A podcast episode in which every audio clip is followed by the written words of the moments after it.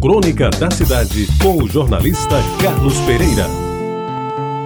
Amigos ouvintes da Tabajara, era um final de tarde, do feriado 5 de agosto, dia de Nossa Senhora das Neves.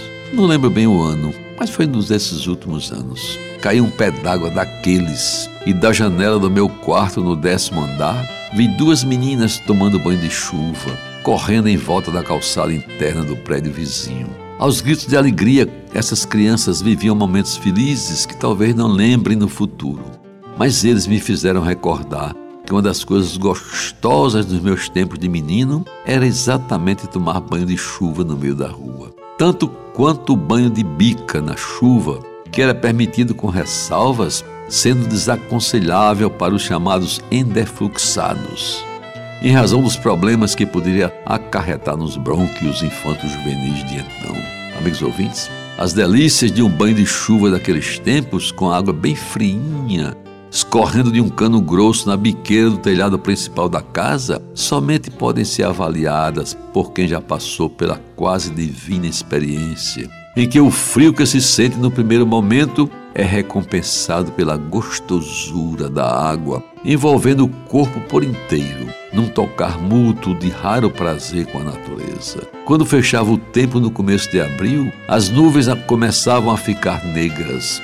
Os relâmpagos aconteciam e logo depois os trovões anunciavam a chegada da chuva. Corríamos todos para o banheiro, a fim de botar o calção mais velho, aquele que, feito de algodão, deixava ao se molhar, transparecer todas as partes do corpo, inclusive as partes chamadas pudendas.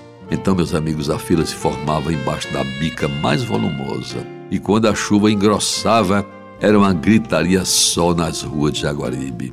Os moleques, meninos e meninas, aos pulos, esfregando o corpo como se estivessem se ensaboando, deixando no ar as sensações de prazer que aquela relação direta com a água lhes proporcionava. Se alguma mocinha protegeu os peitos com sutiã ou algo semelhante, não lembro. De modo que, como gozo adicional, ainda havia a possibilidade de, num daqueles banhos, a vista da gente ser favorecida, com os bicos dos peitinhos duros apontando para a frente, com a mostrar o caminho que mais tarde viria a ser percorrido por mãos trêmulas ou até, que Deus nos perdoe, por lábios vorazes e cheios de desejos ocultos.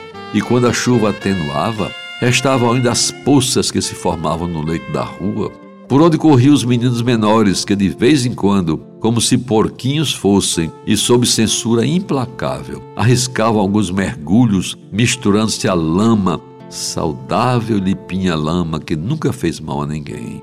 E quando a chuvarada caía no final da tarde era bem melhor, porque na volta à casa uma toalha enxuta envolvia o corpo e um pijaminha de flanela no braço da mãe anunciava que era chegada a hora da ceia e depois cama. E com a barriga cheia de uma inigualável sopa de feijão com macarrão pilar, tipo médio, e carne que sobrou do almoço, um pão com manteiga e uma xícara de café com leite, estava pronto para dormir para sonhar e para acordar na manhã seguinte, certo de que aquele banho de chuva da véspera jamais sairia da lembrança. Depois, quando a chuva do feriado de que lhes falei no começo desta crônica passou, procurei as meninas e já não as encontrei, não as avistei. Não sei se a mãe as botou para dentro e lhe passou um pito, muito menos se elas foram tomar um prato de sopa bem quente. Mas, amigos ouvintes, só posso dizer que elas me levaram um tempo que já passou e de repente, não mais que de repente, me fizeram menino